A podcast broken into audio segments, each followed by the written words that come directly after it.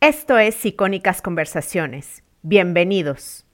Creo que también es importante decir que yo sentía a Diana en una etapa de su vida donde ella quería tener algo de ella, que, tuviera su marca personal, su huella, como su path. Y yo definitivamente decía, yo quiero que mi voz sirva para algo más que solo una comunicación interna. Entonces fue así como que nos lanzamos ahí la verdad Lindsay es la que nos, ya cuando vimos el logo dijimos, hoy creo que ya empezamos, creo que ya no hay vuelta atrás. Y definitivamente en las primeras entrevistas, o sea, cuando pedíamos entrevistas, nos sentíamos, yo me acuerdo que chiquita, de que me va a andar contestando esta vieja el tweet que le estoy mandando, que me va a andar contestando este correo, porque yo veía sus perfiles y analizábamos como a quién nos gustaría entrevistar y si era como de miedito. Claro. Porque pues el currículum que tenía, lo que estaba haciendo. Sí, sí, sí, sí. Y em, yo siento que te echo muchas flores, Diana, pero la verdad es que yo siento que ahí Diana fue como empezó a traer gente mucho más pesada, pesada entre comillas, porque creo que cada una ha tenido, como decimos nosotros, un éxito personal, ¿no? Claro. Pero definitivamente más seguidores, más influencia, más trayectoria, ¿no? En, en, ese tipo de cosas. Y la verdad es que creo que el síndrome del impostor, a menos de mi lado, se fue rompiendo solito. O sea, al ver los resultados que estábamos teniendo, no sé tú, Diana. Fíjate que yo iba a decir al contrario que Andrea es muy... Ay, no tú. No, Ay, no, tú. No, Andrea, al, ser del norte, al ser del norte, siempre la he visto como muy, con mucha confianza, ¿sabes? Es como muy aventada o echada para adelante, como dicen, no sé dónde dicen eso en Colombia, no sé. Pero entonces Andrea es muy así como también, no sé si el término es igualada, pero eres así como hola, ¿qué onda? No sé qué, vamos, así le habla hasta las piedras. Hola, soy Jessica Nogués, emprendedora digital y eterna estudiante del marketing. Esto es Emprende Bonito Radio. Aquí aprenderás de los expertos en negocio con los que hablaré y además encontrarás recursos, ideas e inspiración para tu crecimiento personal. Para más información sigue Emprende Bonito en Instagram o visita emprendebonito.com. Bienvenido a este podcast. Hoy voy a conversar con dos amigas con las que comparto muchas cosas. Ambas son podcasters. Su podcast se llama Ellas Ahora, que también hacen con Lindsay Toing. No sé si lo pronuncie bien. Saludos, Lindsay. Ellas Ahora es un podcast que te recomiendo muchísimo, en donde vas a descubrir la forma de pensar de mujeres diversas que han encontrado un propósito sin dejar de ser ellas mismas. Tanto Andrea Rioseco como Diana Orozco Ambas son mujeres muy sensibles, abiertas, dulces, fuertes, curiosas, sororas, feministas, son ellas mismas, siguen sus propias reglas y saben conectar con personas diversas. Muchas gracias Andrea y Diana por estar aquí. Ahora toca estar en Emprende Bonito Radio. Ay, qué linda, Me encantó tu presentación.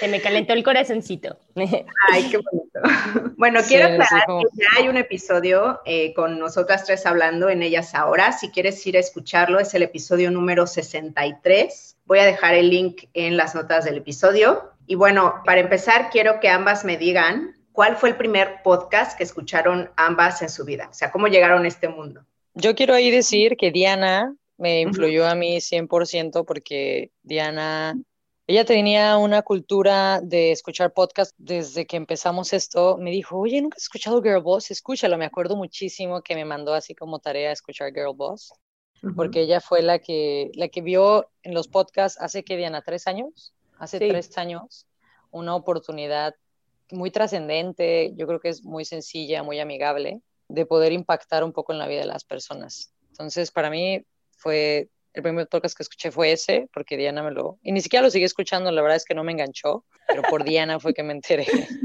Ya sé. Diana lo trae tatuado todavía. No es cierto. Fíjate que ya no lo escucho. El primer podcast que yo escuché fue Women of the Hour con Lina Dunham y ese podcast fue el que me abrió como a, otros podcasts, el de Oprah, el de How I Build This, muchos gringos. Y Girl Boss fue el que, que sí sentí como, ¿y estos trabajos qué onda? O estas chavas de dónde, como, de dónde se inventan estos negocios. Entonces, por eso es que me resonó ese, que no había escuchado uno así en, español. Igual porque no sabía que existían, pero sí, yo creo que sí existían en ese momento, pero yo decía... Pues había muchos menos que ahora, ¿no?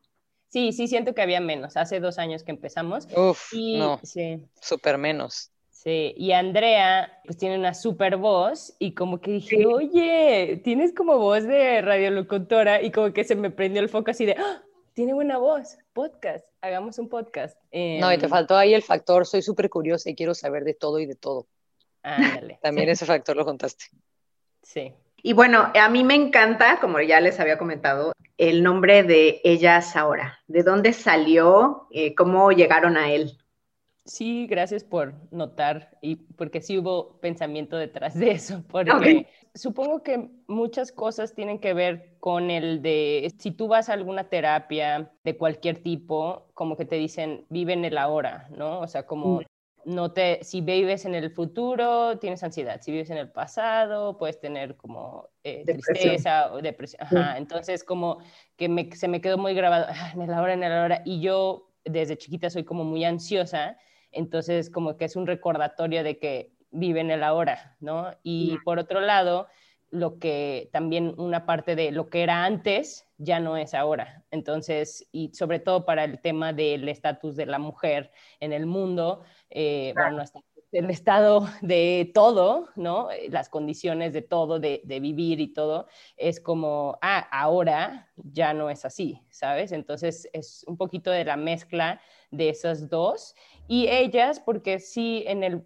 o sea, Andrea y yo venimos del deporte, de básquetbol sobre todo, entonces sí notaba que para temas de mujeres o básquetbol femenil, pues hay mucho menos, pues todo, difusión, presupuesto. Entonces era como, a ver, ellas, ¿por qué no hay tanta difusión de lo que estamos haciendo las mujeres, no? Entonces, por eso como el foco en que ellas. También hay que recordar, Diana, que cuando iniciamos esto, el básquetbol profesional estaba empezando, había algunos comentarios de que ya se iban a profesionalizar algunos deportes también, por primera vez en México.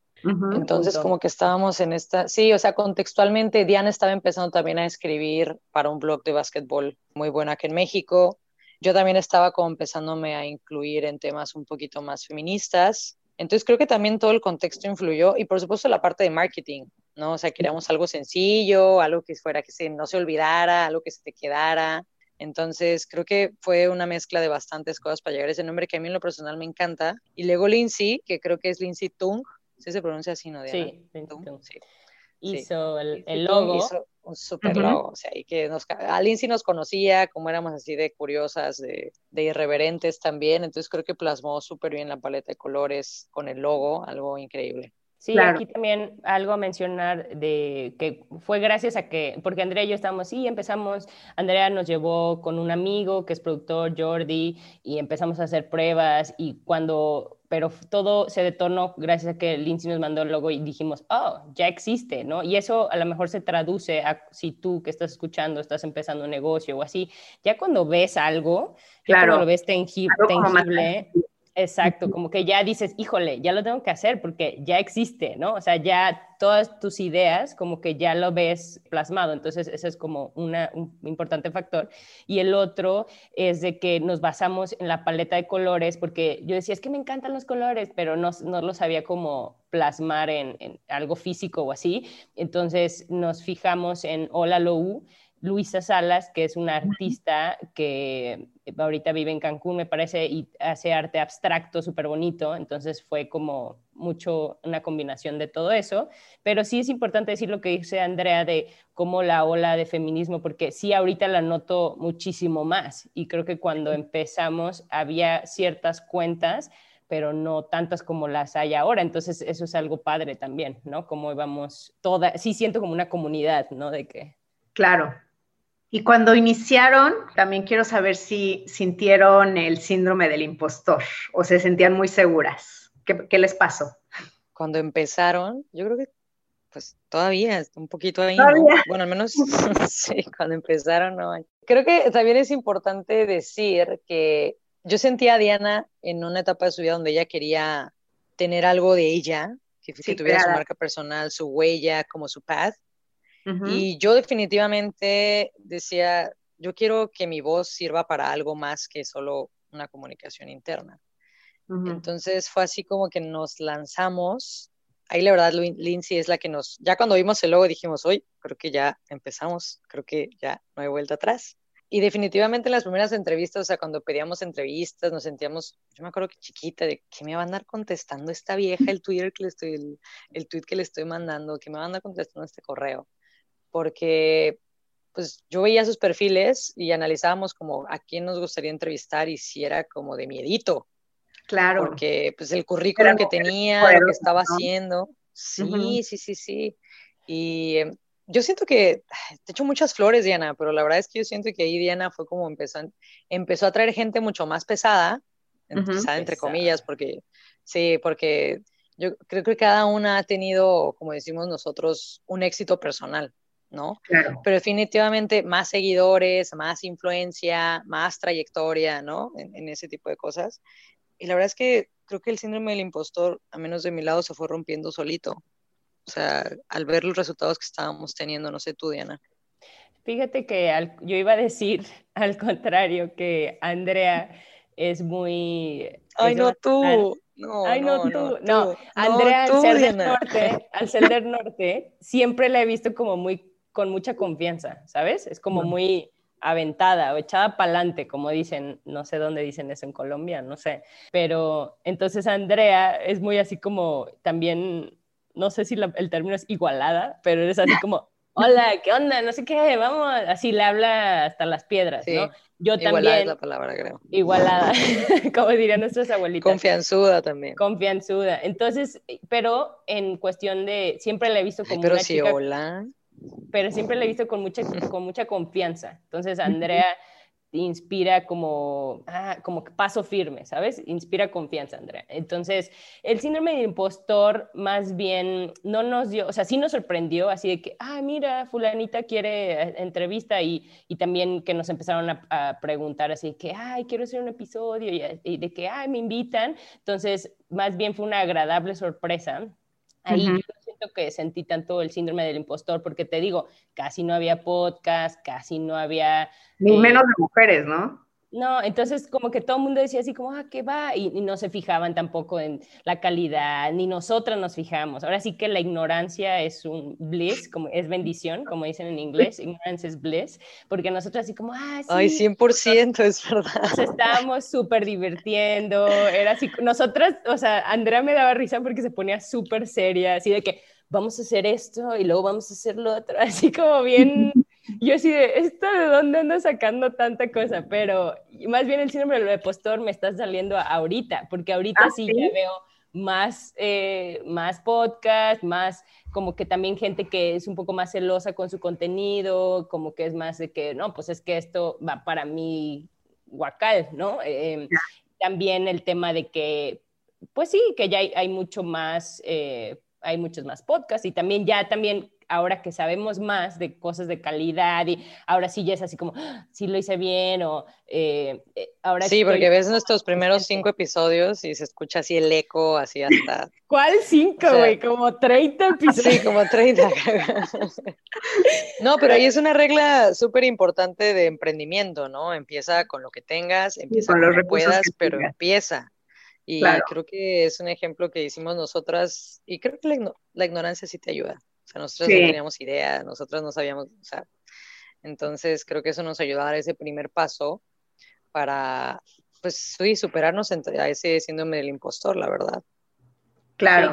y, también el escuchar que las chicas que entrevistamos también tienen eso, es como, puta, o sea, se lleva a todos los niveles. Entonces es como, te da también a ti, como que dices, ah, bueno, sí, fulanita. Eh, lo que sí nos pasó es, no sé, Andrea, según yo sí hablamos de esto de que, oye, no hemos hecho nada. Como que pasó también a veces de admirar a también así como, chale, yo no he hecho nada. ¿sabes? Es cierto, es verdad, Diana. O sea, entrevistamos, sí, 100% entrevistamos a morras tan chingonas que colgamos la entrevista y Güey, tiene 18 años, güey. o sea, cachas que tiene 18 años. ¿Cómo piensa? no, pero era como algo, o sea, es como un, como un proceso, es como admiras y, y, quieres también promover eso, pero también dices, órale, ¿yo qué podría hacer? O sea, como que también impacten como, ah, aprendí esto, pero también, pero sí llega un momento en que sí te da una pizca de como de inseguridad, como de decir, órale, ¿y yo qué estoy haciendo con mi vida, no? Y eso sí diría que, que, un par de personas me lo dijeron, así como, ah, pues es que entrevistas personas exitosas y mujeres exitosas, solo mujeres, y sí me calaba porque yo decía, es que no quiero que lo veas así, o sea, no quiero que te sientas mal, al contrario, quiero que te sientas que como... te compares, ¿no? O sea, que, no te compares y que sientas que, que, te ayude más bien, no que te sientas como, ah, ella es exitosa, yo no, o este es el nivel de éxito, y lo cual explica también por qué quisimos cambiar un poco el logo para dar esta imagen como de más fluido, más de que la puedes cagar, de que el éxito eh, lo defines tú. O sea, desde un principio hemos dicho eso, que buscamos mujeres que hayan redefinido el éxito, ¿no? Entonces, claro. y por eso buscamos perfiles un poco diferentes, pero sí es algo... Muy diferentes, de hecho, ¿no? Yo veo que tienen de todo. Y ese, pero es precisamente por eso, porque sí me cala cuando me dicen eso, porque yo sí, no, yo no quiero eh, que, que, piensen eso, ¿no? Porque a lo mejor si nada más lo ves y no lo escuchas o dices, ah, son mujeres exitosas, como para resumirlo, ¿no? Pero eso es lo que no queremos que pase. Entonces, y entonces, por ejemplo, ¿qué dirías que tienen en común las mujeres que han salido en el podcast? Si no es este éxito, ¿no? Este, esta definición de éxito que nos venden pues que están en el proceso o que han encontrado también una manera de ser ellas mismas formando su propio camino. O sea, por ejemplo, la última chica que entrevistamos, Paula Gómez, el episodio 108, ella es editora, ella está formando su, su carrera, es decir, está creando su propio empleo. Ella mm. antes trabajaba en una agencia, trabajaba en, en, ¿cómo se llama?, en un editorial y ahorita es como, ah, me lanzo a ser independiente, es como una consultora para aterrizar sus proyectos. Y digo, y va empezando, y así como ella, entrevistamos a, otras, incluso tú, Jess, cuando ibas empezando, entonces es como, que o sea, a mí me da mucho orgullo ser como testiga de cuando van empezando con su, como que encuentran un nicho que mezclan, que dicen, ah, es yo soy buena para esto, esto, lo otro, lo otro, y esto, voy a hacer esto, ¿sabes? Entonces es como no significa que, que sea ya como súper exitoso y súper negocio, que sí tenemos gente así como la chica Ileana Loza, que tú también entrevistaste de Ajal, ¿no? Que todos coincidimos que es una tipaza, que ella empezó hay muchos años atrás y se puede considerar como ah, éxito, éxito porque está en Sephora, pero yo diría que tienen en común que encuentran como su lugar y desde su lugar buscan aportar, ¿no? En cualquier campo pero sí me preocupa que, que se piense que, que, es cuando ya llegaron al éxito puras eh, directoras y yo, es más bien como mm, el Les interesa contar la historia, ¿no? Historias diversas. O sea, yo siento que tanto Andrea como tú tienen en común que les encanta escuchar historias, ¿no? Sí, exacto. Y, el proceso, nos interesa conocer como lo que hay detrás, como el proceso, porque Andrea tuvo un emprendimiento y se dio cuenta que era muy difícil. Entonces, como que tiene una apreciación y una sensibilidad especial para eso, ¿no, Ans?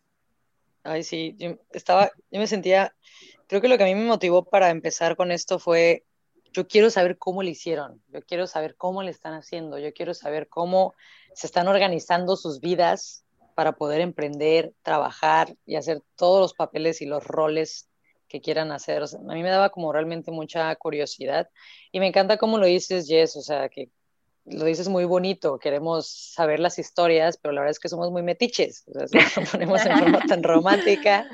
Sí, o sea, y, creo que Diana y yo tenemos una buena capacidad para aprender de las otras personas.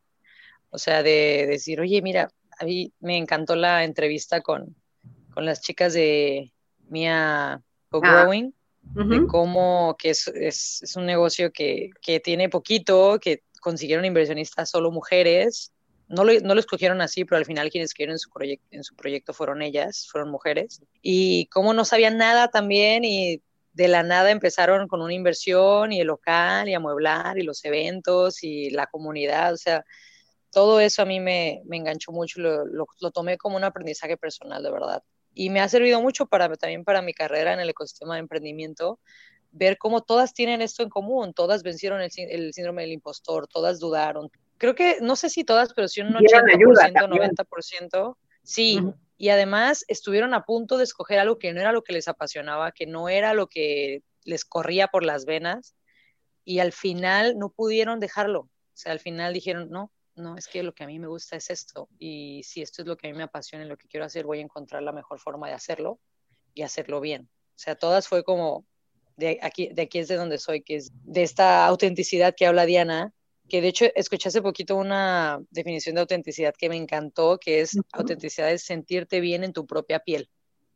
Así, sencillo. Y ellas, así, están felices, lo que estén haciendo como lo estén haciendo, pero de verdad están muy felices con ellas mismas. Y eso lo proyectan y yo creo que eso es lo que sentimos a veces cuando las vemos en redes sociales o cuando y ese tipo de, energía o no sé es la que nos hace como decir ay eh, a ver ¿qué, qué, hay detrás de eso no de cómo lograr ese sentirte bien en tu propia piel y también sí me gustaría agregar que eh, Andrea dice cómo le hicieron, o sea, como chisme como, o como curiosidad, pero también cómo piensan, ¿no? A mí eso es lo que me, o sea, por ejemplo, el caso de Mía, de Ana, Ceci y Maris, me gusta como con mucha confianza dicen así como, pues yo ni sabía, o sea, yo no tenía ni idea de cómo pedir dinero, de cómo hacer esto, o sea, el que te lo confiesen es así como, tú también dices, ay, yo no sé, porque muchas veces dices, no sé qué mensa estoy y cómo voy a hacerle, ¿no? El, seguro hay mil gente que sabe y yo no sé nada, y el, el hecho de que lo digan así tan abiertamente, y pues sí, entonces nos asesoramos, entonces pedimos, como que dices, ah, o sea, se vale no saber, ¿no? Y, y, puede o no funcionar. Entonces, y la otra, o por ejemplo, Leti Gasca, el episodio 86, que ella está viendo cómo la redefiniendo el trabajo, está estudiando cómo pues va cambiando el trabajo. Y ella me gustó porque dice que pues nos podemos reinventar varias veces, porque también esa es la otra, ¿no? Que dices, ah, es que yo no soy especialista en esto, o yo no soy, ¿no? Entonces, yo, yo diría que también tienen eso en común, o sea, como por ejemplo Ale Ballesteros, que es una ilustradora artista, también decía, es que a veces nos, nos autodefinimos muy, de una manera muy cerrada. nos ponemos etiquetas, ¿no? Y de ahí... Y de ahí es difícil nosotras mismas. Exacto. Entonces, y ella decía así como, pues no, yo pues no sabía pintar murales, pero pues aprendí, ¿no? Y yo así como, ah, o sea, yo digo que eso tiene también en común, como esta apertura y flexibilidad a a querer hacer otra cosa, a aprender de, ¿sabes? Entonces, eso también me, de, esas joyitas que te caen 20 poco a poco. Claro. Bueno, ahorita ya me dijeron muchísimas cosas que, les gusta del podcast. Ahora me gustaría que me dijeran qué no les gusta del podcast, porque tiene que haber algo que no les encante. ¿Qué, qué no les gusta a ambas de esto? Yo hacía mucho coraje cuando teníamos un guion y a Diana le valía madre y se iba a, otra pregunta porque en ese momento la chava dijo algo muy interesante y Diana decía, wow, ¿y esto cómo se hace? ya, se, nos perdíamos ahí en el guion. Eso, pero creo que pues porque soy un poquito controlador en ese aspecto. Eh, ¿qué, más? Ah, es un poquito complicado también porque ellas están haciendo esta entrevista por amor al arte. Entonces, creo que teníamos que acoplarnos mucho a los tiempos de ellas. Entonces, eh, pues a veces tiene que ser muy temprano, muy tarde, los sábados, los domingos. Eh, Diana y yo tenemos nuestros trabajos aparte, entonces también, tal vez no es que no me gustara, porque al final creo que yo siempre aprendía algo y la pasábamos muy bien, pero sí era difícil coordinar los horarios. Ahí Diana sí se ha aventado una chamba muy, muy buena porque ella siempre es la intermediaria, ¿no? Entre nosotras y, la persona.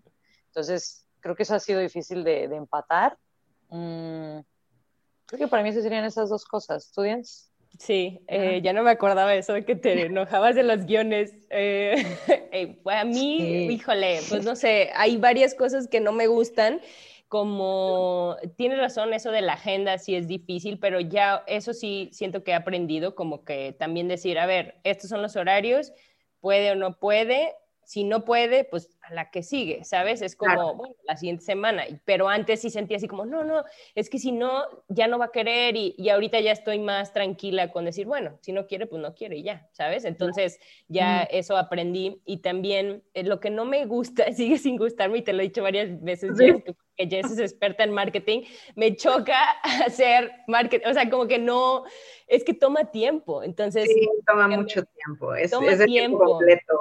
Si lo quieres hacer como muy bien, sí es de tiempo completo, sí. Sí, toma tiempo como desmenuzar lo que se dijo en la entrevista para que lo puedas sacar a relucir, para que entonces la gente quiera escucharlo. Entonces, eso ha sido de las cosas que realmente no, no me encantan y eh, para la que a veces recurríamos a Andrea, Andrea, por favor, graba esto, porque Andrea es de esas personas que lo hace de que, ah, aprendimos sin pensarla tanto. Y yo soy así como que, pero ¿qué dijo? Pero esto es lo más importante. No, a lo mejor es esto. Y ¿cómo lo ponemos? ¿En texto o una imagen? Ah, tengo que buscarle, ¿sabes? Todo ese, ese proceso es como, a mí me desgasta mucho, como que a mí me gusta hacer las entrevistas e incluso ver lo de la música, como todo el proceso como de la entrevista, preproducción y durante, em, pero el, el, tema de comunicar ya que salió el episodio, sí, eso me cuesta, etcétera, ¿no? Eso me cuesta mucho trabajo y es algo que es muy necesario en la industria del podcast. Entonces, eso es como lo que me ha, me ha dado eh, un poco de,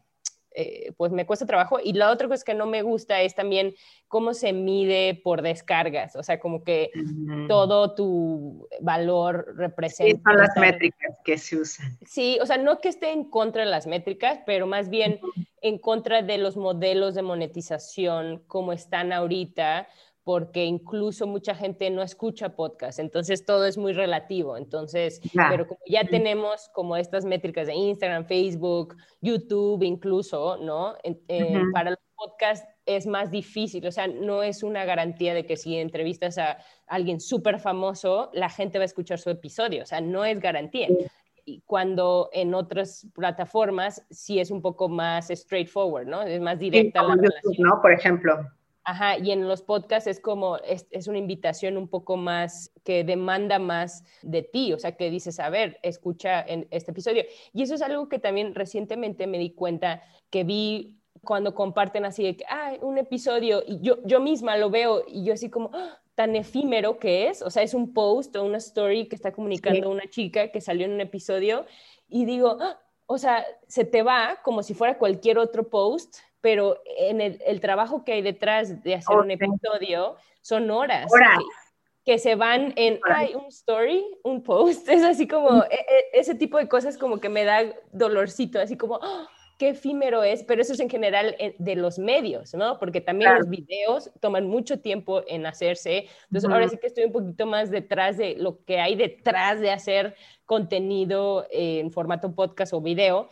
Sí me cuesta así como, híjole, ¿no? O sea, como que qué, qué triste, pero eso es en general los medios en el mundo, ¿no? La, la cultura, como que ya es muy rápido todo, este, entonces como que no hay tiempo como de, ay, a ver, Jess sacó un nuevo episodio, mi amiga Ana sacó un episodio, a ver, o sea, como que hay que sentarnos, ¿no?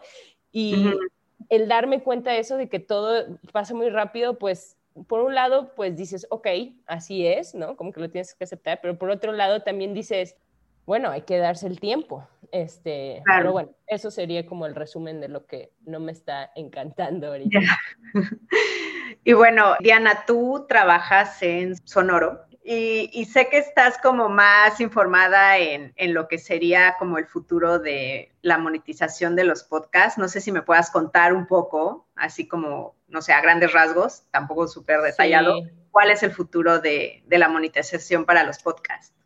Pues quiero aclarar que esta es mi, mi, opinión, no tiene que ver con Sonoro y no, y no creo que sepa más por el hecho de trabajar en una empresa exclusivamente de podcast, porque creo que eh, en ese sentido, o sea, Sonoro tiene de existir, no sé, 11 meses, casi un año, pero y hay podcasts que Diana, eso, tiempo. Eso me suena a síndrome del impostor. Por supuesto que sabes más por estar trabajando en una productora de podcast, no manches. Sí, no, porque son diferentes músculos. Te lo, te lo digo porque siento que cuando eres network es diferente a que cuando tú lo haces independientemente. Porque Sonoro, que está en otra etapa, porque ahorita es como tener contenido y también empezamos a monetizar, pero si tu pregunta es como como parte de Sonoro, estoy aprendiendo más bien de otros podcasters, de cómo es su proceso, de cómo es su eh, contenido, y más bien estoy aprendiendo como de podcast de ficción, de cómo es mm. el proceso, cómo se, cómo se va armando esta, cómo se va armando una empresa enfocada en podcast y cómo se va armando un podcast nuevo, ¿no? Eso es como lo que siento que he aprendido más, pero, y también como por ver el bien común, ¿no? Como de, ah, esto es bueno para todos los podcasts, ¿no? No nada más el tuyo o nada más un podcast, ¿no? Eso es lo que podría decir. Pero si tu pregunta es el futuro del podcasting, más bien es lo que pues leemos en las noticias y es como de, de repente buscar. Y lo que yo he visto es que va una tendencia a hacer episodios cortos por el tema de los asistentes de voz, ¿no? Como hacer estos otros formatos. También el tema de, pues, video, que cada vez el video sí es muy relevante. Yo cuando empecé podcast me encantaba que fuera nada más audio y es como... A mí me encanta que también sea audio y ya. Sí, siento que las que empezamos en podcast es como, eso es lo que nos atrajo, ¿no? Sí. Pero sí siento que ahorita lo que va, una tendencia va a ser esto, o sea, de que cada vez el, el, el podcast es, es más orientado a video y el tema de que mucha gente sigue escuchando muchísimo en YouTube y eso sí lo veo en podcast. Eso sí podría decir que por estar en Sonoro he investigado así de podcast grandes y veo que tienen cuatro veces más audiencia en YouTube que en Spotify o en, las plataformas donde escucha la gente podcast, ¿no? Entonces, eso es como muy, como de los 20 que me ha caído de que, ay, bueno, pues la gente quiere verlo en YouTube, ¿no? Eh, la otra eh, es que siento que para que madure la industria en México, en el mundo, ya está pasando en Estados Unidos, en Europa, un poco, pero en, en México es que vamos a ver cada vez más celebridades. En, ah, sí. De repente, durante la pandemia, yo noté que muchas celebridades, gente famosa, lanzó podcasts. Así como que, ¿qué hago durante la pandemia? Voy a lanzar o mi podcast o mi canal de YouTube. Sí, y lo cual al principio así como que dices, eh", porque muchos de los que entramos a los podcasts era como, ay, porque esto no lo he visto en medios, ¿no? Entonces era como una laguna de oportunidad.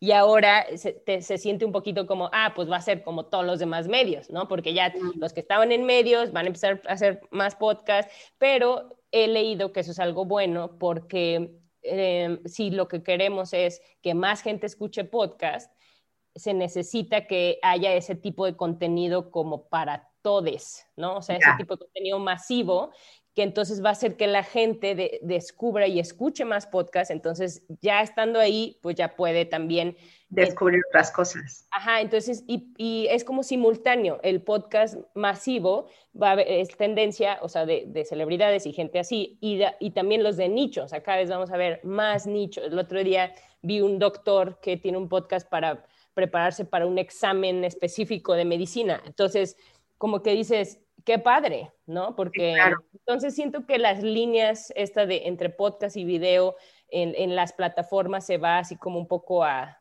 desdibujar, pero también el hecho de que Spotify lleve, esté invirtiendo tanto dinero, esté adquiriendo tantas empresas, ellos van a empujar mucho el crecimiento del podcast porque a ellos les conviene y y sí se siente como que hay, están habiendo varias consolidaciones. Entonces, el futuro del podcast, yo diría que va a mejorar la tecnología también. Va, o sea, todo es para mejor. Pero sí. pero sí, yo lo podría resumir en eso. Video, este, Spotify va a liderar también que más gente joven escuche podcast, ¿no? Porque la gente que está en Spotify es porque escucha música, entonces son muy chavitos y chavitas. Y el tema de shortcasts también, ¿no? Eh, el tema de que, porque para smart speakers necesitas como un poco más de agilidad, entonces a lo mejor necesitan ser continuos más cortos y un poco más interactivos. Entonces va a estar padre el futuro de, del podcast. A mí me parece que Ellas Ahora es uno de esos podcasts que hace maravillosas entrevistas. Entonces, quiero preguntarle a las dos, ¿cuál sería una recomendación clave para hacer una buena entrevista? Creo que la parte de los guiones sí es muy importante. Em, a pesar de que tiene que sonar muy natural e improvisado y que fluye y que nos conectamos mágicamente a través de nuestra voz, claro. Sí, tiene que estar bien planeado. Sí, sí, hay un trabajo detrás. Lo que Diana y yo hacíamos es en Word un drive compartido, ¿no? Poner como cada uno investigaba el perfil y vaciaba como qué le interesaría conocer sobre su trayectoria personal. Regularmente, no me acuerdo cómo lo, cómo lo empezamos a dividir, Diana, si era yo la parte más como personal, me, gustaba mucho saber de hábitos, de cómo equilibraban vida personal con el emprendimiento que tenían regularmente o cómo alcanzaron ese nivel de entrenamiento para estar en selección nacional, ¿no? Eh, Diana se enfocaba mucho en su historia, me acuerdo también, o sea, como que ya sabíamos cada una dónde estaba el interés que teníamos y siempre salían preguntas de más, ¿no? Entonces lo que hacíamos era vaciarlas y darles un orden. Obviamente nos podíamos pasar al principio por el arco del triunfo esa entrevista porque no salíamos, ¿no? Pero pues bueno, ya después logramos que sonara igual improvisado, natural, pero sí darle un, orden. Entonces, clave, como resumen, lo que dijiste antes, que tengan un guion o una estructura, ¿verdad? En cuanto a la entrevista, para tener buenas entrevistas. Yo también diría, o sea, para hacer un guion necesitas hacer un poquito de investigación, ¿no? Y luego, como que verte a ti misma y decir, ¿qué quiero yo de esta entrevista? Y en ese ¿qué quiero yo? incluyes el qué le gustaría a la audiencia saber, ¿no? Sí. Entonces ahí es como una mezcla y un balance entre lo que a ti te llama la atención y lo que crees que a la mayoría de la gente le llama la atención. Pero al final del día sí es un poco más lo que a ti te llama, ¿no? Porque si no vas a sonar... Es una curiosidad auténtica, ¿no? Sí, y es como, ay, pero ¿cómo le hizo? ¿No? Entonces, como una vez que, que, ya veas eso dentro de ti, si tienes muchas, como, muchos caminos, es como escoger, ¿no? Nos pasó con Niño de Rivera, que ella tiene muchísimas, o sea, ha hecho muchísimas cosas entonces yo dije, híjole, ¿por dónde? Porque puede hablar de mil temas, ¿no? Entonces hay gente que es un poco más clara y otra no, pero la clave para dar buenas entrevistas también es decir previamente como, oye, te quiero hablar de esto, y, pero quiero como esta versión real para que también se sienta relajada la invitada, para que puedas eh, emitir esta confianza que quieres em, como que sienta, ¿no? De que estás en, un espacio de confianza y, esto pues lo va a escuchar gente que es curiosa, gente que, o sea, no se te va a juzgar por esto, o sea, aquí queremos más, ¿no? Es, es va, va, por ahí. Si tu podcast no tiene que ver con eso y dices, nada más quiero una buena entrevista, entonces es em, dar, dar ejemplos. Ayer una amiga eh, me decía esto de cómo das un ejemplo tuyo para que entonces la persona te conteste con un ejemplo. Ajá, una, se abra y dos, em, que vea más o menos a, lo que te refieres, porque lo que yo digo puede ser diferente al, contexto que tiene Andrea, al contexto que tienes tú, Jess, y la otra invitada, ¿no? Entonces, eso también sería un buena, una buena práctica, como dar un ejemplo y dar contexto, porque muchas veces, por ejemplo, ahorita dije ayer, pero quién sabe cuándo salga este episodio, entonces es como dar el contexto también ayuda. Diana y yo siempre cuando estábamos haciendo entrevistas, sí, siempre nos estuvimos comunicando la una con la otra por WhatsApp o por un chat interno, porque como no había contacto visual, cuando estás entrevistando a alguien en video, pues es fácil, la ves y ya sabes que la pregunta es para ella y así, pero en audio no. Entonces siempre mantuvimos una comunicación interna de, voy a hacer esta pregunta, voy yo, vas. Y al final me di cuenta que escuchar, o sea, para la clave por una buena entrevista es escuchar, porque aunque tengas tu plan, como dice Andrea, si en algún momento sí te da algo como que dices, ah, ahí hay un elemento de tensión o hay un elemento donde se, se, escucha como que hay más detrás y que es interesante, también es esa como identificar, que es lo que me regañaba Andrea, pero a veces como que yo identificaba eso y decía, oh, quiero que me cuente de eso. Entonces, sí, es con cuidado, pero más que nada escuchar, escuchar, escuchar, porque esa es la clave para una buena entrevista. Sí, sí es un arte porque estás viendo la grabación, estás viendo tu guion, estás viendo a, tu, a la entrevistada, estás resumiendo, estás detectando cosas importantes, estás tomando nota para ver qué sacas en la nota de Facebook. Entonces sí, sí es algo que tiene que ser muy integral y, tienes que tener mucha capacidad de, de hacer todo eso sin dejar de escuchar genuinamente a la gente que tienes enfrente. Y algo importante a, recalcar en cómo hacer una buena entrevista, o a lo mejor esto es más bien cómo armar un episodio, no necesariamente armarlo, pero, pero nos pasó que la naturaleza de nuestro podcast queremos que nos cuenten cosas un poco más íntimas o cosas reales. Y, por ejemplo, a veces, por ejemplo, la, la intro que tuviste, Jess, a nosotros como que ah, nos, dijo, nos hizo sentir bonito y no usamos como esta parte del cerebro que te vas como a métricas, a analítico o, al personaje, ¿no? Sino más bien es así una plática entre amigas, ¿no? Pero una vez presentamos a una futbolista y empezamos con sus métricas, con sus Eh, sí, todos sus logros, ¿no?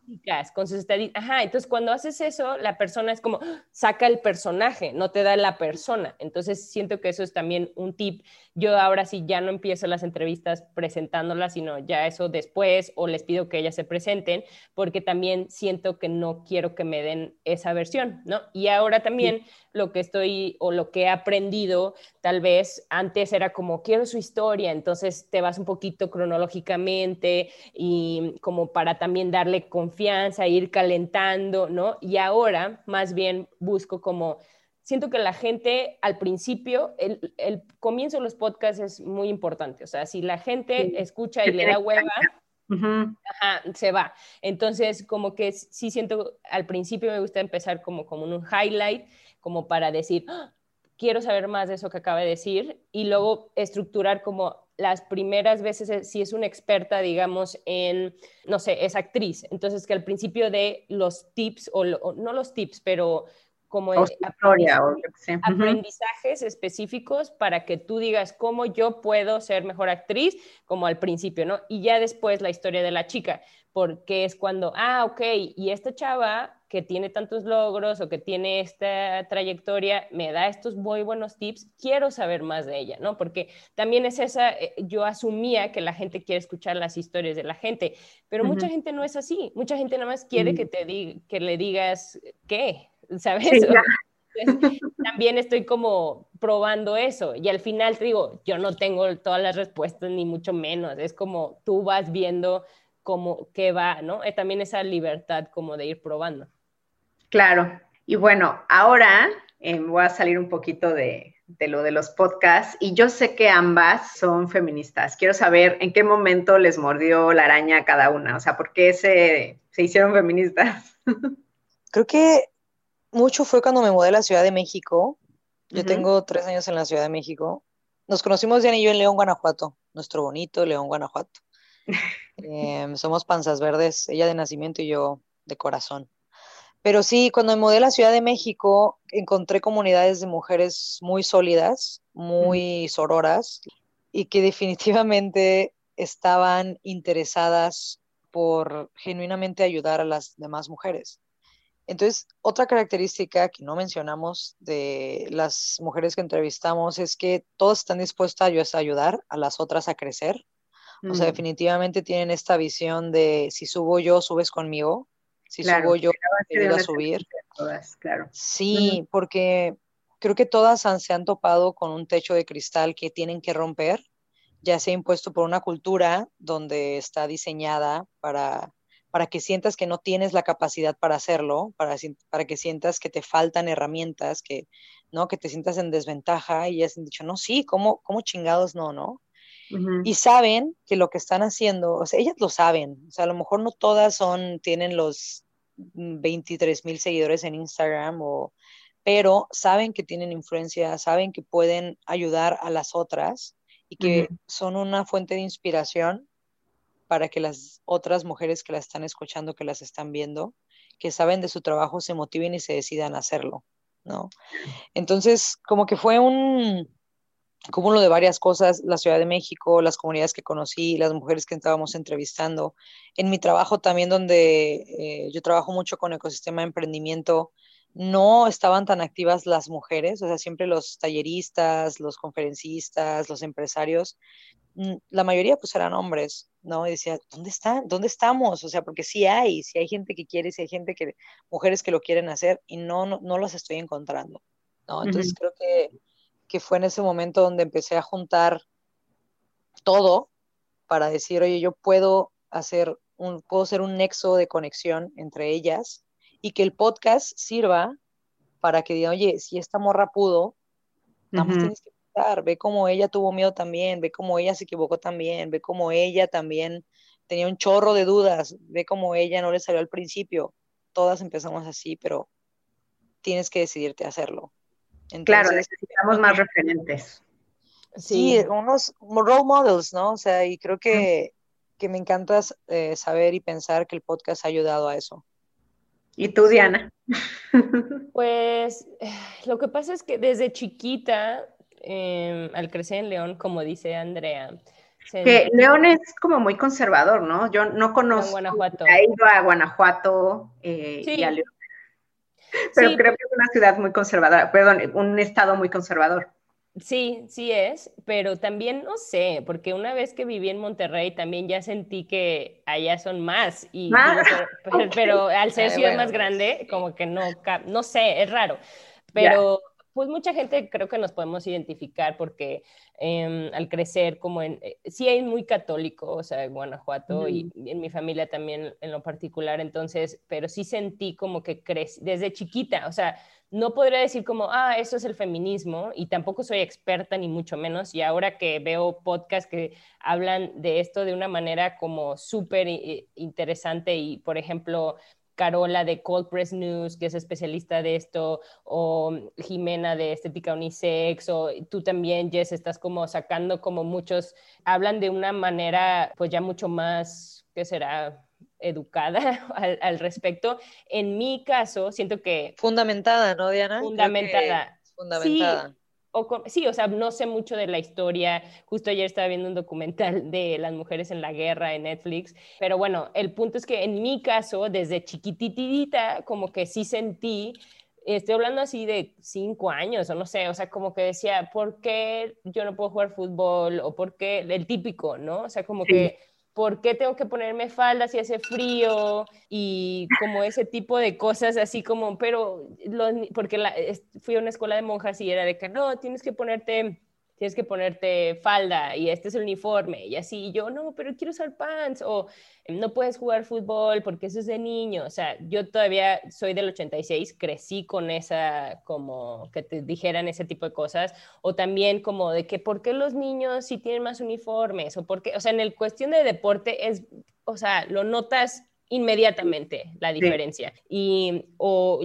cuando dejé de jugar con niños, porque creces y, juegas con niños cuando eres como muy intensa, ¿no?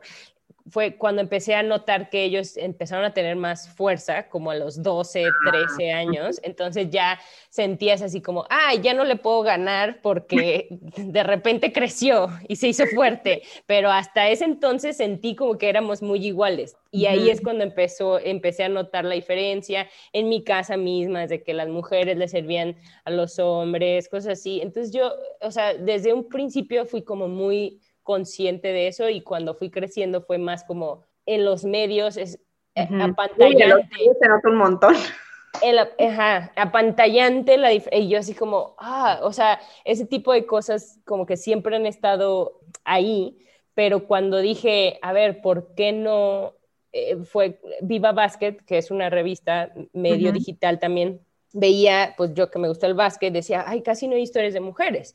Entonces yo dije, bueno, ¿y por qué me estoy esperando? Entonces yo propuse, dije, bueno, ¿puedo contar historias aquí? Y me dijeron, sí, claro. Entonces me di cuenta como que, ah, a lo mejor es nada más cuestión de eso. Obvio, esto es como algo más local o, no local, pero, pero no sé si así funcione en todo el mundo. Seguramente no. Seguramente ya tienen cierta programación, cierto, bla, bla. Pero en mi caso fue así como, ah, entonces yo puedo contar historias de mujeres ah, pues va, hace falta mucho, muchas más versiones de mujeres, porque también me di cuenta que había muchas versiones de mujeres, pero se parecían, como que era como la mamá, la matriarca, la no sé qué, o sea, como que sentí que no cabía en estas versiones que veía. Entonces dije, ¿dónde están esas otras versiones de mujeres? Entonces, se podría decir que sí, hace unos seis años que empecé a sentir como que sí, que quería ver otras versiones de mujeres. Y bueno, ya me dijeron por qué son feministas. Ahora quiero saber, en su opinión, ¿qué podemos hacer las mujeres de forma individual para luchar de forma colectiva por la igualdad de derechos y oportunidades? O sea, ¿qué, ¿tú qué haces de forma individual o qué podemos hacer nosotras de forma individual? Creo que lo más básico, así lo mínimo, lo principal y el primer paso es, es conocerte y aceptarte la mujer y la feminidad que tienes. Mm. O sea, y, con esto yo creo que, por ejemplo, yo que en un paradigma cultural de esta cultura heteronormada, heteropatriarcal que tenemos, yo no soy la mujer más femenina, ¿no? Soy tosca, soy ruda, um, prefiero los tenis definitivamente, entonces, pero aprender a amarte así ya es, ya, ya vas, o sea, ya estás haciendo y aceptar cómo eres y lo que te gusta y por qué te gusta y lo que te hace bien, no ir con lo que la gente dice que tiene que hacerte, porque ya está muy, está muy marcado hacia dónde nos quieren llevar, ¿no? Sí. Entonces creo que ese primer paso de tú aceptar, como sea que seas, la versión que tú, que tú seas de mujer, porque creo que hay muchas versiones de mujeres y todas son, todas, todas, todas, todas son válidas, es el primer paso para, para poder llegar a defender algo. Porque si no aceptas, si no te conoces, si no amas eso que tú eres, no vas a poder ser empática con las otras y no vas a poder defender también a las otras y a ti misma. Y lo otro es, yo amo mucho el tema del techo de cristal en la, en la parte profesional, que es este tema donde llega un punto en las mujeres que van hacia arriba en las, en las organizaciones, empresas, en el emprendimiento, suben, suben, suben, y llega un punto donde hay un techo de cristal, donde te es más difícil más, y escalas más, más lento que los hombres, ¿no? Por cuestiones culturales, por cuestiones heteropatriarcales, ¿no? Entonces, decídete, a, o sea, que, que, una mujer se decida a romper ese techo de cristal y en cuanto logres romperlo, porque no va a ser fácil, porque pocas lo hacen, que tu visión sea hacer que alguien más suba y que lo rompa también. O sea, no puedes, no puedes subir sola. No, no, Es, es, muy difícil de, de, subir y ya, porque hay mujeres que lo logran y no, no es el caso de las que hemos entrevistado, pero que no voltean a ayudar a la otra. Entonces, mm. para mí, yo estoy muy convencida que la primera, tenemos que tener más mujeres en puestos directivos, más mujeres empresarias, más mujeres emprendedoras que sí lo logren. Sí, tomando. Y ya después de eso, ayudar a la otra a subir. Ya. ¿Y tú, Ay, sentí cositas, Andy, qué bonito hablas. Sí, tienes razón, eso, me, me, encantó lo que dijiste. La pregunta es, ¿cómo puedes desde el, tú, desde lo individual, verdad? Sí, Luchar con sí, eso. Eh, podemos hacer nosotras. Uh -huh. Sí, bueno, ya dijo Andrea, aceptarte y también poner tu versión allá afuera, o sea, sí. tu verdad. Para el espacio ocupar el espacio, sí, decir lo que a ti, poner al servicio de la gente lo que tú eres, ¿no? Lo que tú eh, quieres aportar, sea chiquito, sea grande, pero es un comienzo, ¿no? Y no estamos hablando de, a lo mejor en redes sociales, es en tu propia casa, en tu propia, no sé, donde vivas, no sé, con tu familia, con tus amigas, amigues, es como decir, esta soy yo, y esto es lo que comparto y sí, ocupas el espacio y también levantar la mano cuando cuando creas que algo no está bien o cuando, no sé, a mí me pasó un tío que estaba diciendo un comentario como súper del año del caldo y yo así como, y antes me acuerdo que de niña así decía como ¿Te que... Callado, ah, sí, me queda, o decía así como, ay, pues qué raro, pero pues, sabe, ¿no? Y ahora fue así como, oye, no, ya no, ya no puedes decir esas cosas, ya no es válido por esto, por lo otro, pero también no puedes estar haciendo eso con todo el mundo, ¿no? Entonces Ay, no, es más bien... cansado. Entonces, más bien es, es sí, es decir, pues esto, esto puedo yo hacer, ¿no? Y lo que dice Andrea de ayudar, eso se me hace súper importante porque sí veo como de esta creencia de que ah, somos competencias y más bien cambiar ese chip y decir, a ver, si ella crece, eso es bueno, o sea, uh -huh. eso es bueno para todas, ¿no? Entonces es como tener, cambiar esta mentalidad, como dice Andrea, de la, del, o no mentalidad, la percepción del feminismo y la percepción de la femineidad y la percepción de, porque al final es, a ver, sí hay una inequidad, hay gente que lo interpreta de diferentes maneras, pero lo que se necesita, se necesita. Entonces, eh, necesitamos, pues sí, unirnos, porque muchas veces por algunas diferencias dices, ay, no, ya no me cae bien, o no, no voy con eso. Entonces, claro. es como un poquito también saber cómo hacer equipo en ese sentido y sí he notado que, que, que, hay gente que le gusta decir, bueno, sí soy feminista, pero, pero, no, pero no así como fulanita o no así como de este sentido. Es como aceptar también que hay muchos colores y muchas maneras claro. de... Pero al final estamos... Es la manera correcta de ser feminista, o sea... Sí, me acuerdo que tú preguntabas eso, Jess, o sea, que tú decías así como, pues he notado que no es algo que la gente se siente orgullosa en México a veces, ¿no? Y tú así como, -huh. pues no sé, siento que sí deberíamos de decirlo un poco más. Eh, a mí, por ejemplo, me da pena a veces de que no sé todo el contexto que implica decir soy feminista, pero pues sí, soy feminista y me encanta cuando la gente dice, sí, soy feminista. Para mí ya es como un given, ya es como, sí, sí. en 2020 todos deberíamos de ser porque es nos conviene al mundo económicamente, espiritualmente, o sea, es como también emocionalmente. Sí, es como, a ver, es, nos convienen, ya súbete al barco, este, ¿no? Y sí, sobre, y, y, en, lo, en, lo, individual, sí, ayudar, ayudar y, y, decir como lo que no te parece y lo que sí, pero tampoco sin un desgaste, porque también se siente a veces que, uff, no me va a tocar en mi vida, o sea, de que salen noticias y todo así como, ah, pero, pero bueno, y ahorita, por ejemplo, con la violencia en México, sí he visto como muchas cuentas comparten información que yo no sabía en las manifestaciones y todo eso. Entonces es como eso en lo individual, hasta recompartir eso, ayudas a que las personas que tú conoces conozcan de eso, ¿no?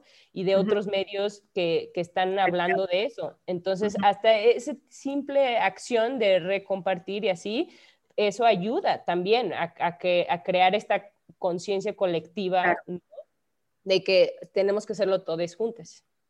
Claro. Y bueno, ahora ya que estamos hablando de mujeres, me gustaría que cada una de ustedes diera una recomendación de alguna mujer que podríamos estar escuchando ahora, o sea, quién las está inspirando, o sea, puede ser de cualquier país o en cualquier formato. Fíjate que últimamente he estado escuchando y metiéndome mucho en temas tech eh, de STEM, ciencia, tecnología, ingeniería, matemáticas. Sí. Y tengo varias amigas que, de hecho, estuvieron dos de ellas en, el taller que Diana dio sobre para crear tu podcast. Una de ellas es Ana Karen, que inició su ah, podcast de Big Queen, que es tecnología para niñas. Ellas están inspirando a niñas de 9 a 15 años, creo. Creo que más chiquitas de 6 a 15 años, 18 que inicien una carrera en STEM, porque solo 3 de cada 10 mujeres eligen estas áreas, ¿no? Entonces, me encanta eso que ella está haciendo. Frida, eh, Frida Ru, ella está en ciencia de datos e inteligencia artificial. Creo que está digiriendo y traduciendo todo lo que es un mundo eh, tech en palabras súper sencillas para que todo el mundo entienda cómo la tecnología va a cambiar las industrias del emprendimiento, cómo interactuamos con el cliente, cómo vendemos, el futuro del trabajo, cómo nos relacionamos entre nosotros. Entonces, ahorita estoy escuchando mucho eso. Creo que son mujeres que están, eh, que les está valiendo madre lo que la gente les diga y que iniciaron con su proyecto. Están haciendo otras, están dando cursos, están dando talleres, están usando el podcast como una forma de reforzar lo que están haciendo, que creo que para mí es la forma ideal de usar un podcast que complemente tu emprendimiento, que complemente tu proyecto, ¿no? Sí. Entonces, si pudiera recomendar a ellas dos ahorita y siempre también a, Leticia Gasca, que ya está viendo también por futuro el trabajo, ¿no? Eh, pero en todo. O sea, cómo la cuarta revolución industrial, cómo todos los cambios globales van a afectar cada una de las, de las áreas de la vida del ser humano si no nos adaptamos y cómo necesitamos las habilidades blandas para poder hacer que las máquinas no nos quiten nuestros trabajos y iniciar nuevos trabajos cuando las máquinas lleguen a, establecerse, ¿no? Porque es lo que va a pasar eventualmente. Entonces, para mí, es tres. Siempre, siempre están sacando cosas súper buenas. Se me hace súper interesante porque yo creo que muchos de los niños pequeños, incluidos mis hijos, ahorita están yendo a la escuela y se están preparando para trabajos que ni siquiera existen ahora. Entonces, sí, cierto. Es ¿Y tú, Diana? Fíjate que eso que dices me llama mucho la atención, Andrea, y qué bueno que, lo dices, porque también clave para nuestra comunidad de ellas ahora es que Andrea es parte de Global Shapers y, y ahí dentro de esa comunidad están estas chicas que, que, mencionó y noto que tienen como muchas chicas ahí que, que hacen cosas muy interesantes, entonces gracias por, por eso, Andy. Y en mi caso, supongo que ahorita estoy muy, me llama la atención las mujeres en los medios, cómo contamos nuestras historias y cómo, ¿no? Y cómo podemos ver otras historias para relacionarnos en eso. Entonces, en México no conozco muchas, eh, pero ahora sí que por eso estoy donde estoy, porque quiero conocerlas pero, mm, por ejemplo, Ana Ramírez, que es de León también, que ella trabaja en Pixar, la entrevistamos, es el episodio 27. Ella, por ejemplo, quiere contar historias y no necesariamente dicen, ah, la, quiero contar historias de mujeres o así, no es, tan, no es tan así, sino más bien es cómo estar dentro de ese proceso y, y dar tu input, ¿no? Como para decir, a ver, esto eh, ¿no? Lo tienes que pensar que no suene así, ¿no? Pero bueno, ella estando en Pixar, eso pues son muy inclusivos, incluyentes, inclu todo, o sea, ellos, pero bueno, ella me llama la atención que, está ahí, la misma Ale Gareda en Malvestida, me llama la atención cómo conecta con muchas personas que pueden hablar de los temas que ahorita nos importan y, de una manera como lo hace muy unapologetic, ¿no? Así como de, pues es que así es, así lo, así lo pienso y así lo siento y, y, ver más esas imágenes, ¿no? En cuestión de redes sociales o así. Igual tú, Jess, o sea, cómo das herramientas y te pones vulnerable y la gente conecta con eso, o sea, eso me, me, me llama la atención y lo sigo. Y en cuestión de gente fuera de, de México o así, eh, bueno, bueno, Mara Vargas del episodio 18, que también es guionista, que está eh, ella en Estados Unidos, pero también de las que ya tiene, o de las más famosillas que puedes ver en Netflix o así, Micaela Cohen, no sé si vieron em, en su serie de HBO, I May Destroy You, es muy buena, y ella cómo hablan de estos temas difíciles como la violación, ¿no? Como violencia, pero de una manera muy personal y como muy y entretenida al final, como que estoy tratando de ver cómo hablan de lo de ellas mismas, de su experiencia, de una manera en que te puedes eh, relacionar, ¿no? Como Phoebe Waller-Bridge también, que hizo Fleabag, ella, eh, como que esta pandemia me marcaron un poco ellas de mira qué chistosa y que, caen 20 como de temas fuertes, ¿no? Entonces, podría decir que, eso. Y sí, y ahora sí que sí, hay muchas, como dice Andrea, y todas tenemos. Las de Adulting también, fan. Ah, tienen un podcast, ¿no? ¿Cómo se llama su podcast? Maldita pobreza. Sí, yo también, sí, también he escuchado mucho ese podcast últimamente, que es Finanzas Personales para Millennials. Son unas gurú de las finanzas personales y te lo mastican y te lo digeren para que tú, no importa el nivel de endeudamiento que tengas, puedas recuperar tu estabilidad o aprendas a organizarte. Claro, yo, creo que para las mujeres nos hace mucha falta hablar de dinero. O sea, es un, campo en el que habíamos sido expulsadas y tenemos que aprender de ese tema. Sí, súper importante y, también... recomendadas. Sí, Aparte son cagadísimas, se van a reír muchísimo en el podcast también. es que está muy padre y es porque una es una experta en finanzas desde que tiene 18 y la otra se endeudó hasta su madre desde los 18. Entonces te ves en las dos, ¿sabes? Es también recomendadísimos. Claro. Bueno, ya para ir cerrando, me gustaría que me dijeran cada una cuándo se sienten la mejor versión de sí mismas? O sea, cuando están haciendo qué o cuando están con quién. Qué a ver, ¿quién Andrea. Ay, a ver, ah, yo creo que yo tengo dos versiones de mí misma. No, yo creo que tengo tres, que son las cosas que más me gusta hacer. La primera es la parte del deporte. O sea, me encanta, yo siempre me va a gustar hacer deporte, me encanta sentir que gané, que estoy compitiendo, que le estoy ganando al otro. Esa parte competitiva del deporte me encanta. La otra es la parte del emprendimiento. Me encanta, yo trabajo en el ecosistema de emprendimiento, entonces el sentir que realmente estamos haciendo, cumpliendo la meta de crear empleos a través del emprendimiento y sentir que yo estoy apoyando a mis equipos y a mis compañeros para hacerlo, me encanta también. Y la tercera es cuando siento que estoy haciendo la diferencia en, en romper estereotipos de la comunidad LGBT.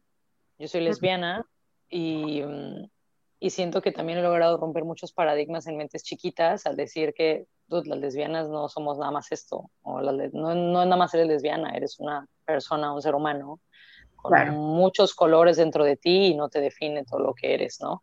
Entonces siempre que estoy haciendo cualquiera de estas tres cosas, me encanta. O sea, yo siento que me siento bien en mi propia piel.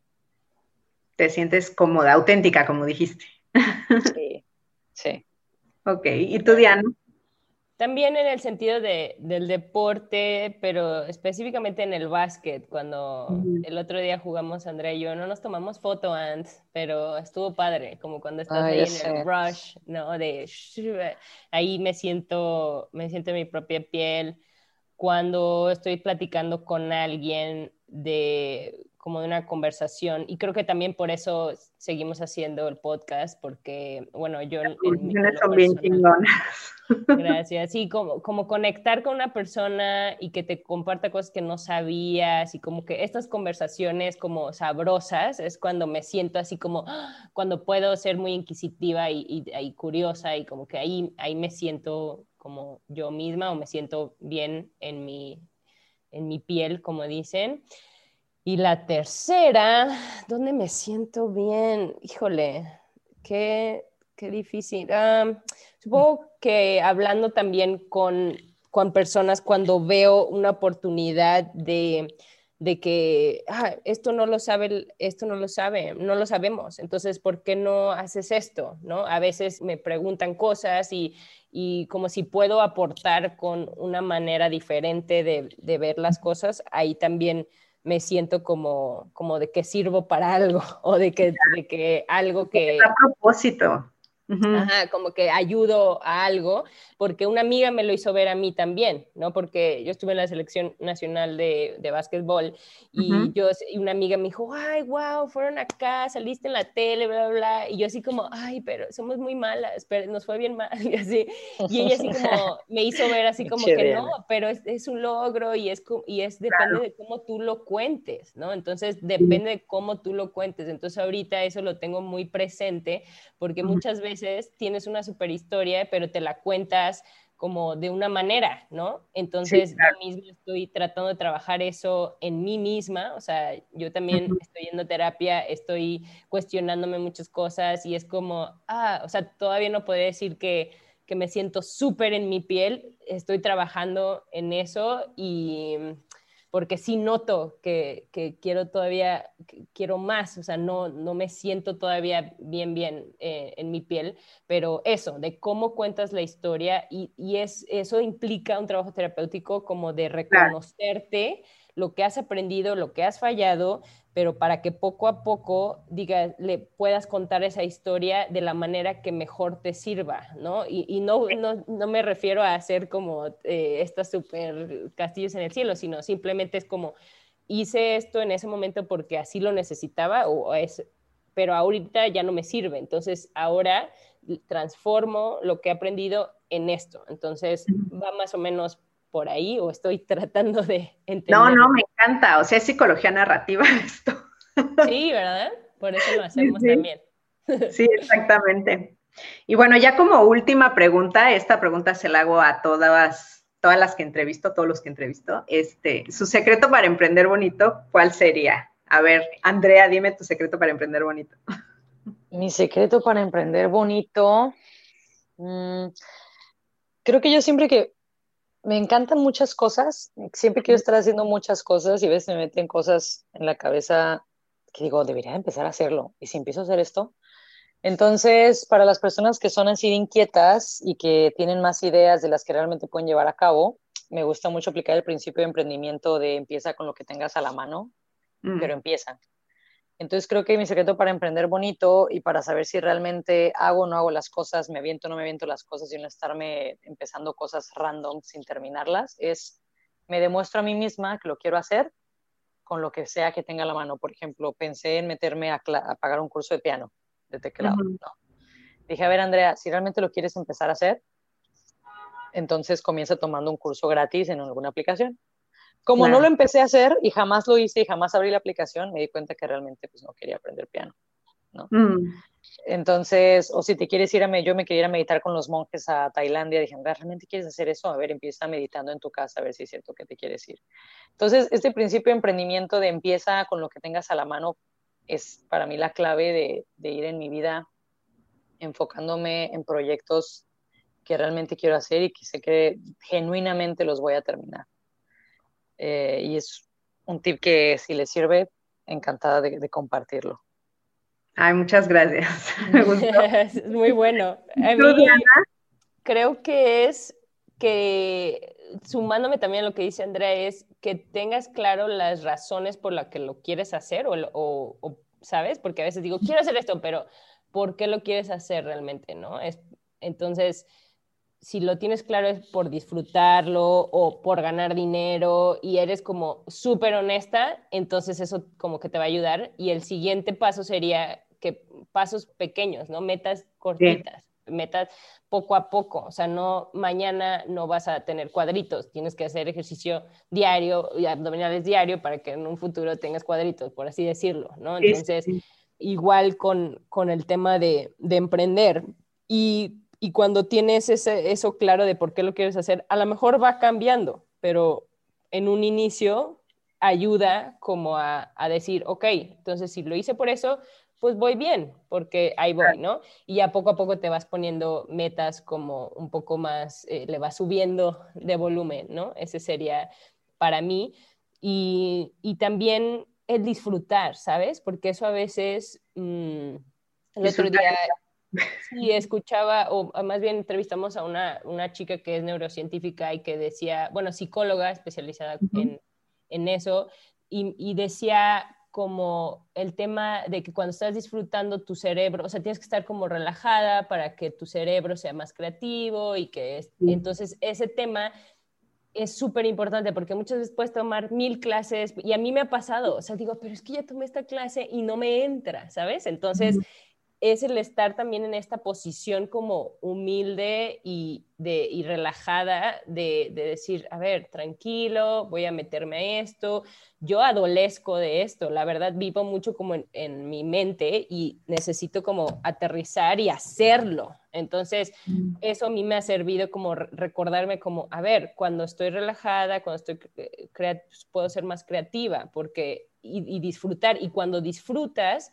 las cosas se absorben más rápido y aprendes más rápido y, fluyes, ¿no? Entonces, eso también hay libros de esto y todo lo demás. Entonces, eso es súper importante también a la hora de emprender, el que no se nos olvide disfrutar lo que hacemos, porque también la vida es muy corta, ¿no? Entonces, sí. Lo hemos visto con la pandemia. A mí como que me hizo darme cuenta de que es el aquí y el ahora. el, el mañana, ahora. el mañana no sabemos. Exacto, súper buen punto para cerrar. ¿Puedo cambiar, ¿Puedo cambiar mi tip para emprender bonito? Sí, si quieres. Ahí te va. Mi secreto para emprender bonito cambio opinión, es cambiar de opinión y no, que no te pen. No, mi, mi, mi secreto para emprender bonito creo que es aceptar que siempre van a hablar mal de ti siempre van a hablar ah, de ti. Que lo aceptes, ya acéptalo. O sea, acepta que si empiezas algo diferente, arriesgado, loco, van a hablar de ti. Una vez que aceptas eso, te resignas y dices, sí, la gente habla de mí, sí, dicen mierda de mí, ya, estás del otro lado. Claro, exactamente. Y yo creo que en ese sentido, decir que tipo, no me va a afectar nada que la gente me eche hate o que me diga que lo que estoy haciendo no sirve porque o sea, no somos unos sociópatas, o sea, nos importa lo que la gente dice, ¿no? Pero yo creo que hay que aprender como a darle importancia a quién, o sea, quién está opinando sobre nuestro trabajo, ¿no? O sea, no, no, no darle peso a cualquier opinión, solamente a aquellas personas que, pues, nos importan. Sí. Entrégate los chismes, entrégate.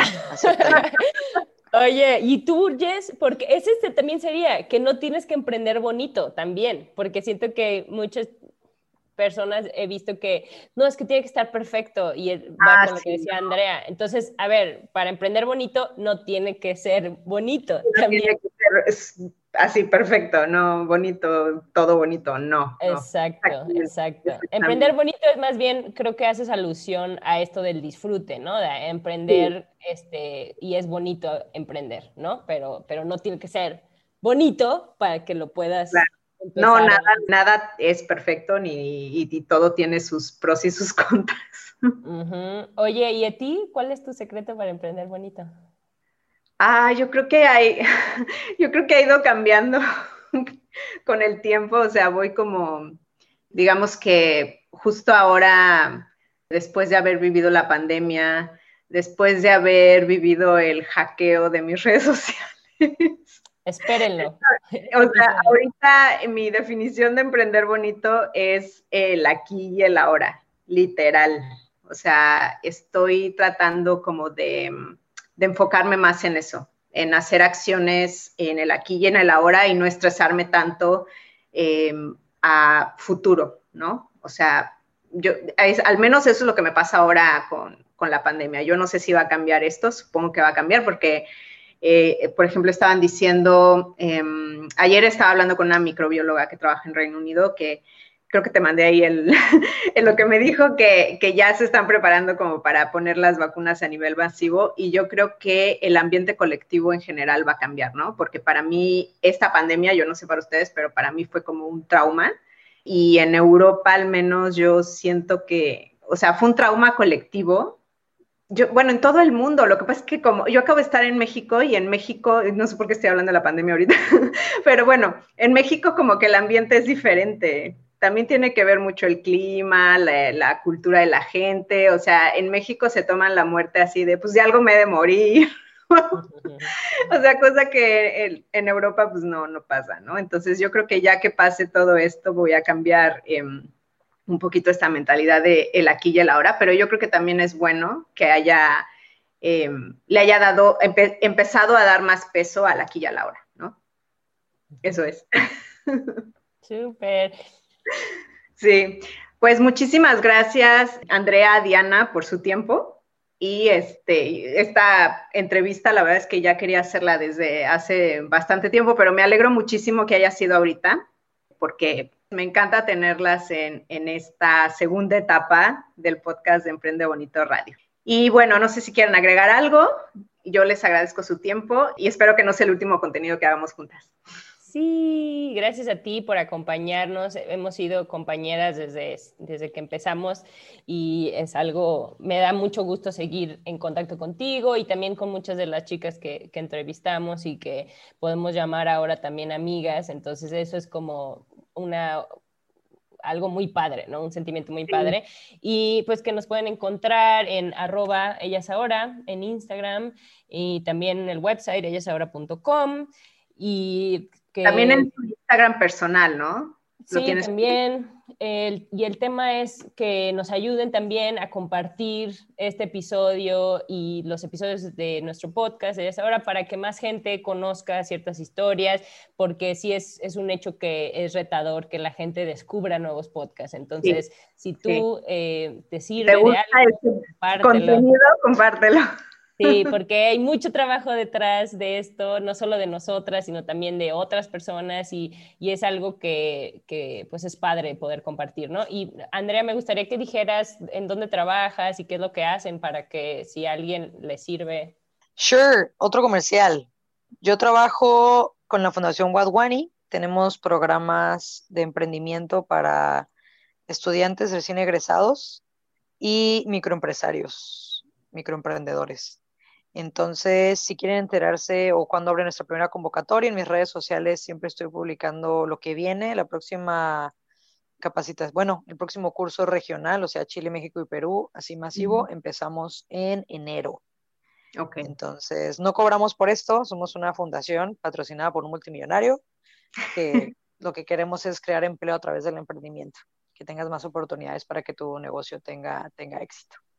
¿Dónde te encuentran? ¿Cuál es tu Instagram? Andrea Rioseco, ¿no? Andrea Rioseco Sa.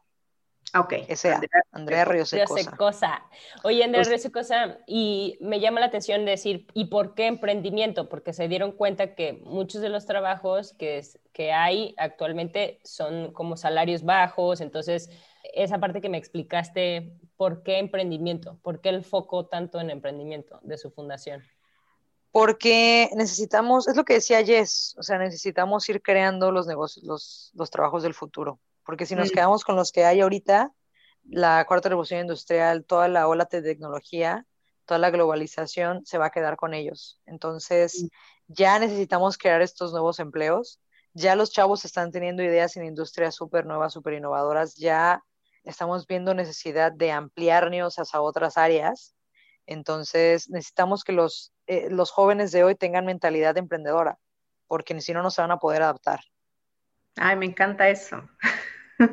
Sí, porque lo que aprendimos en la escuela, ahorita a veces ya no. No, no. Te digo que, lo que están aprendiendo mis hijos, o sea, no los está preparando. Bueno, quién sabe, pero yo creo que eh, muchos de los niños de ahora van a hacer trabajos que ni siquiera existen, entonces. Exacto. Y, si no tienen pues las habilidades blandas, las habilidades de emprendimiento para este futuro, va a ser muy difícil que se adapten.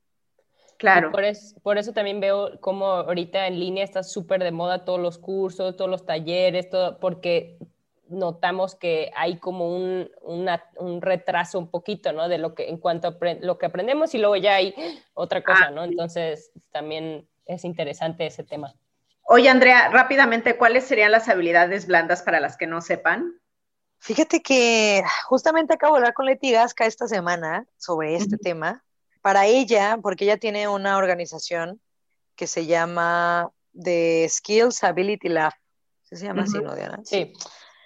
Y la, hay muchas, pensamiento crítico, liderazgo, trabajo en equipo, inteligencia emocional va a ser súper importante, pero la más importante, y estoy totalmente de acuerdo con Leti, para después de toda la investigación que ella ha hecho, porque ella tiene una maestría en este tema y está muy apasionada, y ahí voy yo también para hacerle todas las preguntas que tengo, es la learnability.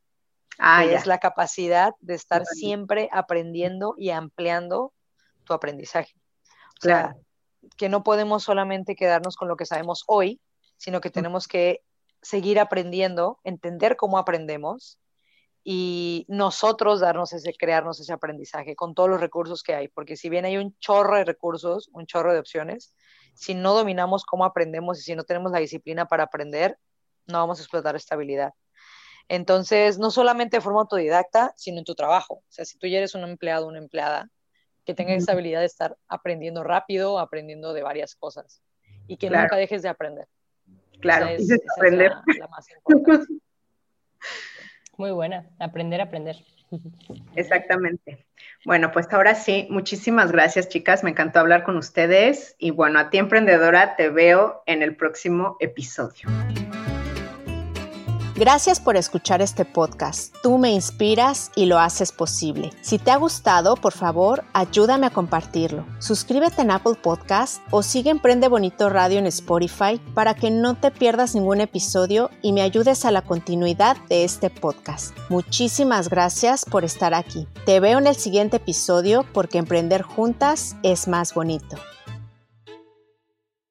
Gracias por escuchar icónicas conversaciones en donde exploramos ideas clave y hacks para una vida plena y con propósito. Sapiencia y ciencia para la vida. Asegúrate de no perderte ningún episodio suscribiéndote en tu plataforma de podcast preferida. Para más contenido y actualizaciones, sígueme en mis redes sociales. Me puedes encontrar como Jessica Austria. Hasta la próxima.